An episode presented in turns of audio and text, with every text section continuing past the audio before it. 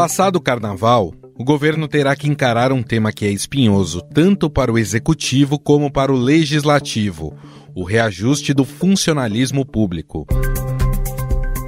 No primeiro ano de sua gestão, Lula teve uma espécie de trégua por parte dos servidores públicos. Que, diante de um cenário orçamentário restritivo, governo federal frustrou as expectativas. Vale lembrar que aumento de funcionalismo do judiciário, do legislativo, é um pouco mais fácil de se dar do que do executivo, principalmente nesse momento crítico de arrecadação que o governo Lula e que o ministro da Fazenda, Fernando Haddad, vem tanto querendo aumentar a arrecadação para o ano de 2024 para garantir a meta de déficit zero que foi prometida e que foi instituída lá na Lei de Diretrizes Orçamentárias.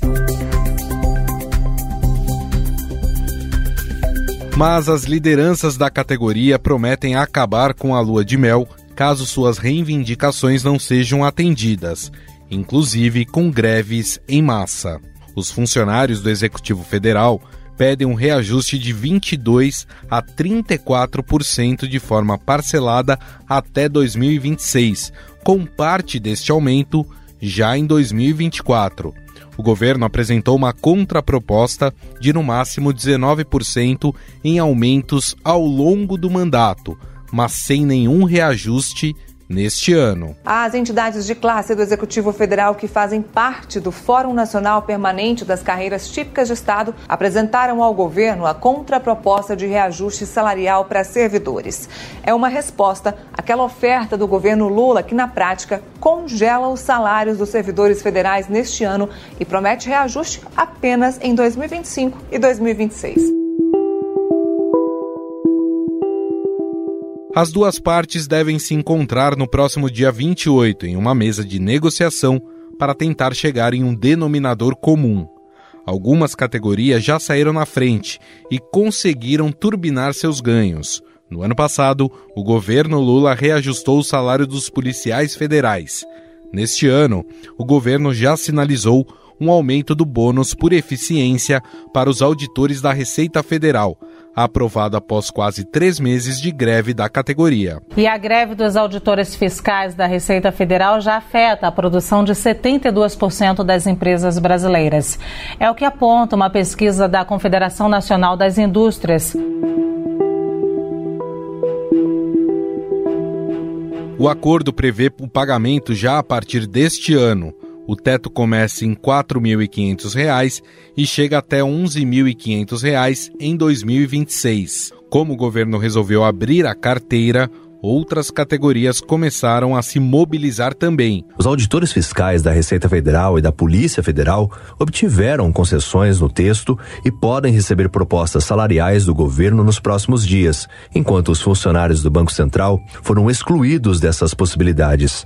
No ano passado, a categoria chegou a parar por 90 dias por reajuste salarial e reestruturação da carreira, sem qualquer resultado junto ao governo do ex-presidente Jair Bolsonaro.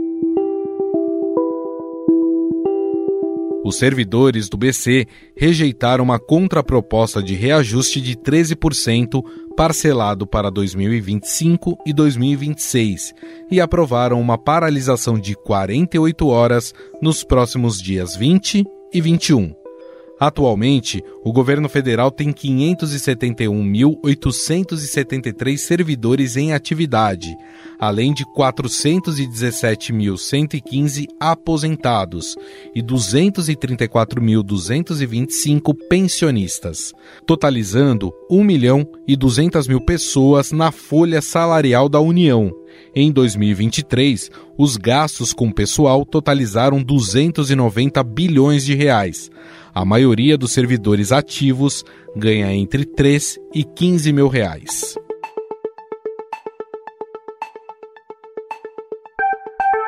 O orçamento de 2024 tem 1,75 bilhão reservado para o aumento de remuneração do executivo. No entanto, quase a totalidade desse valor vai para o bônus dos auditores da Receita e apenas 503 milhões ficarão reservados para outras carreiras, ou seja, o valor é insuficiente para um novo reajuste linear. Além disso, o governo tem que poupar para cumprir a meta de zerar o déficit deste ano. Mas a ministra da Gestão e da Inovação em Serviços Públicos, Esther Dweck, sinalizou que existe uma possibilidade de um reajuste linear já em 2024. Se em março a gente tiver uma recuperação da receita que permita você ampliar os gastos para além do que está previsto e você tiver um excesso de receitas, a gente pode ter uma expansão da despesa em até 15 bilhões esse ano. E aí isso sim já está pactuado dentro com os ministros que compõem a junta de execução orçamentária que parte disso sim seria para um reajuste dos servidores esse ano.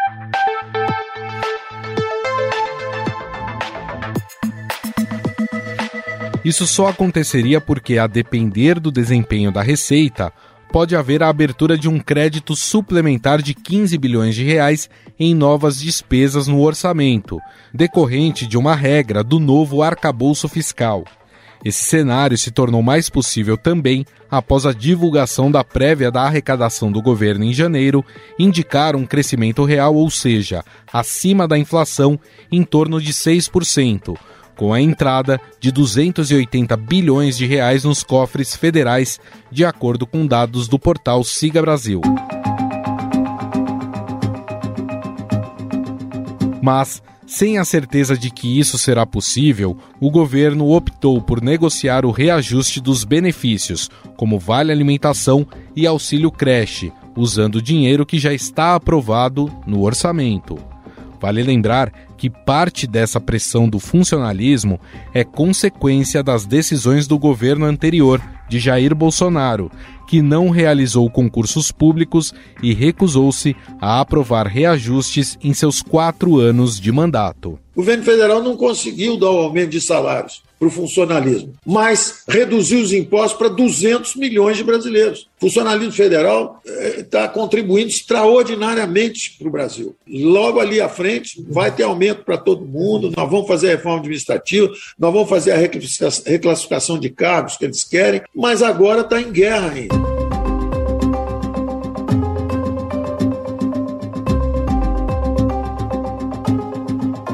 O número de servidores do Brasil corresponde a 12,5% da força total de trabalho no país, número muito menor que a média da OCDE, que é de 21%.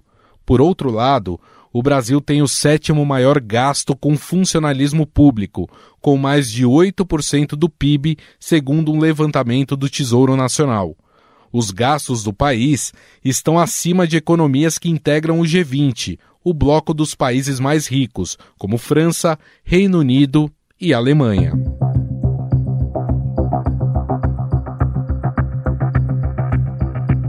A questão é que boa parte desse dinheiro está nas mãos de quem faz parte do topo da pirâmide e recebe vários benefícios. Segundo o portal republica.org, no último ano, juízes receberam em média R$ 55.600, quando o teto constitucional estabelecido pelo rendimento máximo de um ministro do Supremo Tribunal Federal é de cerca de 41 mil reais. Por causa disso, o presidente da Câmara, Arthur Lira, voltou a falar em tirar da gaveta a reforma administrativa de Paulo Guedes, argumentando que é preciso rever privilégios do funcionalismo, conter gastos e melhorar o atendimento à população. Todos sabem que defendo a necessidade de uma reforma administrativa que atualize o serviço público brasileiro para a terceira década deste terceiro milênio. Trata-se de uma proposta que mantém as conquistas, mas que, acima de tudo, busca racionalidade, eficiência e uma melhor prestação de serviços à população.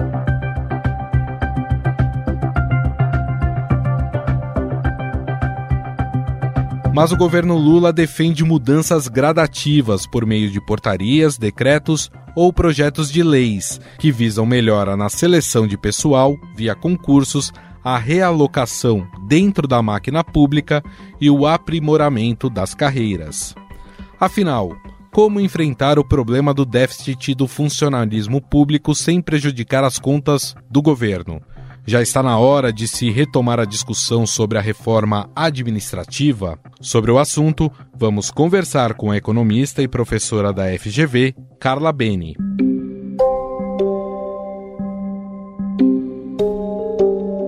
Tudo bem, Carla? Tudo jóia, Gustavo. Um prazer estar aqui com vocês.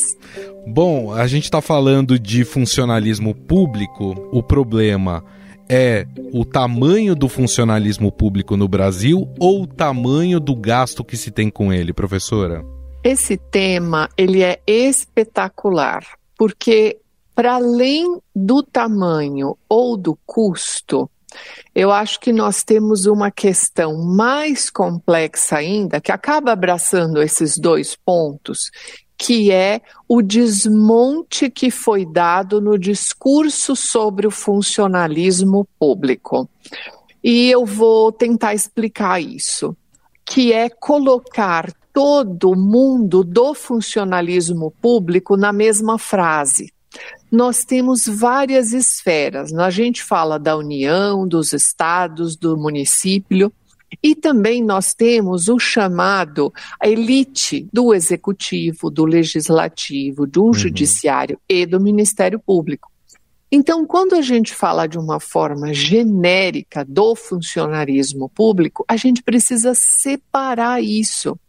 Porque se você coloca tudo junto, você está colocando um juiz e as suas exigências e as suas remunerações todas, junto com um policial, junto com a merendeira da escola.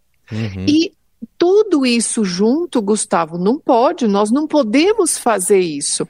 Então, esse, esse discurso, na verdade, de que a gente tem um inchaço da máquina e que a gente precisa diminuir o funcionarismo público, ele é um discurso, na verdade, que fica muito vago, ele fica muito opaco. Então, ele acaba não indo para lugar nenhum e o que, que a gente acaba tendo na vida prática? Vou pegar dois dados aqui, que inclusive saíram matérias especiais no Estadão. Primeiro, parlamentar brasileiro custa 23 milhões ao país por ano. olha um dado desse, quer dizer, 23 uhum. milhões cada parlamentar custa por ano. Isso é o segundo congresso mais caro do mundo. Então, é lógico que a gente precisa fortemente reduzir um custo desse, porque não é possível que a gente tenha um congresso que a gente só perde para o congresso americano. Sim. Então, não é? Sem dúvida nenhuma, nós precisamos fazer uma redução nessa despesa, assim, para ontem, porque cada parlamentar pode contratar de 5 a 25 assessores. Né? Como é que funciona isso? Perfeito. E, e, acho que esse tema que a senhora traz à tona é muito importante, essa questão do, da desigualdade dentro do funcionalismo público. Claro que aqui a gente está tratando especificamente do funcionalismo do executivo, mas se a gente for comparar com os outros poderes, se a gente pega a média do que recebe um servidor do executivo, ele ganha três vezes menos, por exemplo, do que um servidor na média do judiciário. E fora isso, quando há reajustes, e geralmente esses reajustes ou aumento de benefícios, eles acontecem no topo dessa pirâmide do funcionalismo. E a base do funcionalismo fica a ver navios. É aí que a gente tem que enfrentar o grande problema, é dar menos benefícios a quem já está no topo e aumentar os rendimentos de quem está na base? Sim, é esse daí o ponto central porque nós já acabamos dando benefícios para quem não precisa deles, na verdade. E são essas as distorções que você está falando, por exemplo. Tô, nós estamos falando, na verdade, de auxílio moradia, de imóveis funcionais, salários completamente fora de uma realidade, mais aquilo que a mídia, de uma forma geral, chama de penduricalhos, que é uma palavra, digamos assim, amena, né? Falta um vocabulário aí um pouco mais, digamos assim, ácido para uma, uma, uma quantidade de valores adicionais que muitas vezes dobra o salário né, da, do parlamentar. Então, nós temos um montante todo que acaba dando um valor muito expressivo e acaba dando uma distorção, que é exatamente isso que você está falando. E vem se discutindo, né, já no governo passado e, e nesse governo também é, passou a se discutir após o primeiro ano de gestão de Lula a questão da reforma administrativa. É, mais o Congresso Nacional, e aí eu cito o presidente da Câmara, Arthur Lira, quer retomar os debates em torno da reforma administrativa para, segundo ele, combater privilégios. Essa reforma, de fato, nessa, nessa crise, vamos dizer assim, que a gente está chegando em relação ao funcionalismo público, ela se faz necessária neste momento? ela se faz necessária, mas ela tem, digamos assim, um apelo político. Porque se você sair na rua, né, fazendo uma pesquisa com a população na rua, e você perguntar para 100 mil pessoas, todo mundo quer o quê? Corte de privilégios. Isso daí é uma coisa unânime. Então, quando um político diz que quer cortar privilégios, esse é um discurso que político dele. Né? Então, é algo que interessa, digamos assim, um político falar isso. Então, o que é esse corte de privilégios? Né? Então, a, você repare como que isso é oco. Ninguém explica muito bem o que são esses cortes de privilégios. Então você fica com um discurso amorfo, onde você fala e, na verdade, aquilo não acontece. Então vamos pegar uma questão um pouquinho mais conceitual.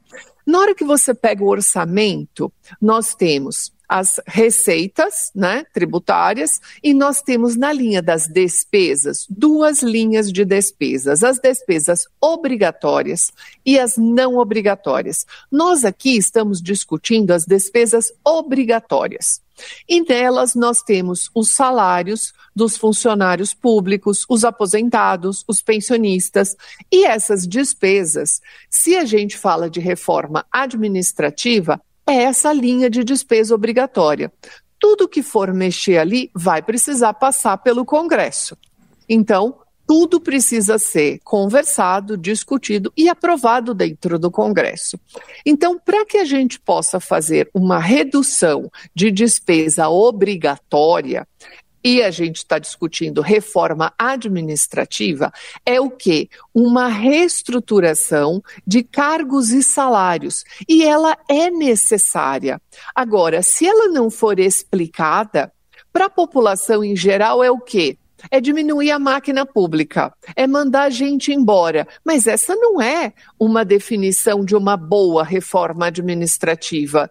Nós estamos sem concurso público há muito tempo. Nós temos falta de funcionários em várias áreas. Por isso, agora, um concurso unificado, justamente para poder preencher essas vagas. Então, repare nisso. Uhum. Nós precisamos preencher as vagas, Gustavo nós precisamos atender a população.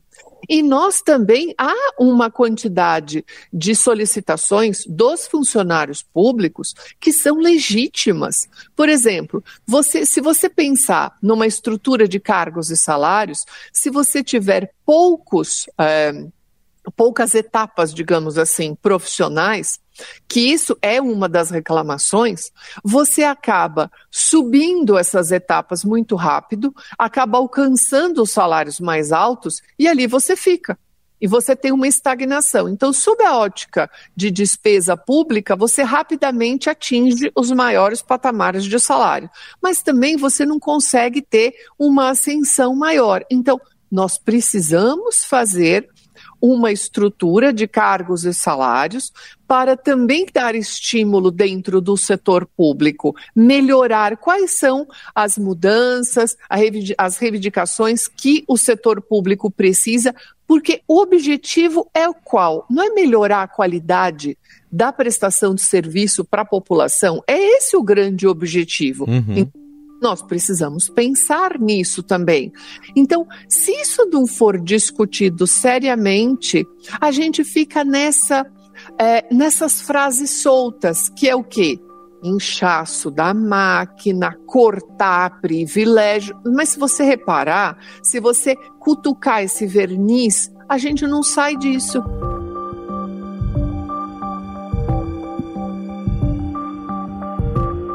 Governo, claro, diz que não há no orçamento de 2024 possibilidade de dar esse reajuste de uma forma linear, até porque, se eu não me engano, foram aprovados 1 bilhão 750 milhões para reajuste, só que mais de 1 bilhão já foi usado para aumentar benefícios de auditores da Receita Federal e também da Polícia Federal, ou seja, sobraria ali uns 500 milhões para fazer para o restante da máquina pública. É, e o governo acredita que poderia dar esse reajuste de forma linear caso é, aumente a arrecadação, ou seja, ter uma arrecadação extra, é, que daria ali cerca de 15 bilhões a mais, salvos daquele freio fiscal, para atender essa demanda. Mas isso não seria contar com o ovo antes da galinha? E se não tiver essa arrecadação extra, como é que fica essa relação com os servidores públicos? Eu acho que é contar com o ovo eu acho que essa relação fica complicada e o Banco Central já avisou que vai entrar em greve. Entendeu? Já avisou que vai complicar a publicação do boletim Fox para o mercado financeiro e já avisou. Eu não sei se você lembra que há um tempo atrás o Banco Central entrou em greve também. Uhum. E ficar, acho que nós ficamos, sei lá eu quanto, dois, três meses quase sem a publicação do Boletim Focus. Ele ameaçou dificultar a, a estrutura do PIX, inclusive. Então, eu não sei como que nós vamos resolver essa questão, mas a linearidade do aumento, ela é problemática no setor público. É, não é, ninguém está falando, não significa que não exista uma é, uma justificativa para o aumento, que os aumentos não sejam até necessários, mas para além disso, a reforma administrativa ela é importante, ela precisa ser enfrentada. Eu acho que essa é a questão importante e relevante. Essa, esse é, concurso agora para essa reposição dessas vagas, ele é, tem uma, uma relevância muito importante. A gente precisa atender a população. Aliás, a população precisa ser atendida. Essas vagas precisam ser repostas. Você não pode deixar de fazer concurso recurso e deixar de atender a população, porque inclusive essa é uma, esse é um dos pontos do discurso, não é? Ah, o setor público não funciona, porque aí você sucateia ele, aí ele funciona cada vez menos. Então, você repara que a gente entra numa espiral problemática em relação a isso, né? Sim. Para a gente encerrar, o governo tem essa meta audaciosa de encerrar 2024 com déficit de zero. E a gente sabe que é algo extremamente difícil, que vai depender de vários fatores. Pensando na demanda do funcionalismo público, é possível atender e manter essa meta ousada do governo ao mesmo tempo? Olha, eu acho que a meta que a gente também não pode esquecer que foi o governo mesmo que colocou essa meta nas costas dele, né? Que ela é dificílima de ser cumprida. É, eu acho que independente da questão do funcionalismo, ela não vai ser cumprida. Eu acho que a gente tem que gerenciar e, e já entender que nós teremos um déficit fiscal e, e, organizar isso e trabalhar com isso. Então, acho que o déficit zero ele é praticamente impossível é, que a gente acredite que, né, que ele vai acontecer. Então, eu acho que a gente tem agora um jogo político né, para poder trabalhar com as demandas do setor público e a viabilidade da reforma administrativa e para piorar, agora no finalzinho aqui, fechando a nossa conversa, nós temos um déficit que é acentuado, que ainda é da questão previdenciária. Então, por mais que a gente já fez recentemente uma reforma, esse déficit continua crescendo no setor público. Então, daqui a pouco, a gente ainda vai ter que voltar com mais esse assunto na mesa. Então, só para piorar aqui no nosso tema, querido. Então, Gustavo, eu acho que vai ser difícil é, esse cumprimento é, fiscal com as demandas todas e além da do setor é, do, do funcionalismo. Bom, nós conversamos com a economista, a professora da FGV, Carla Beni, que mais uma vez gentilmente conversou com a gente sobre esse tema tão importante para o nosso país. Carla, queria te agradecer mais uma vez. Muito obrigado.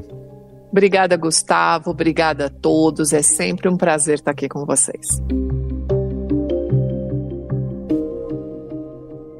Estadão Notícias.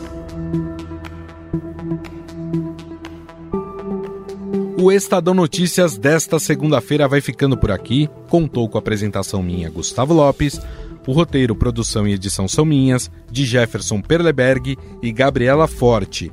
A montagem é de Moacir Biasi. Mande sua mensagem ou sugestão para o nosso e-mail podcast@estadão.com. Um abraço e até mais.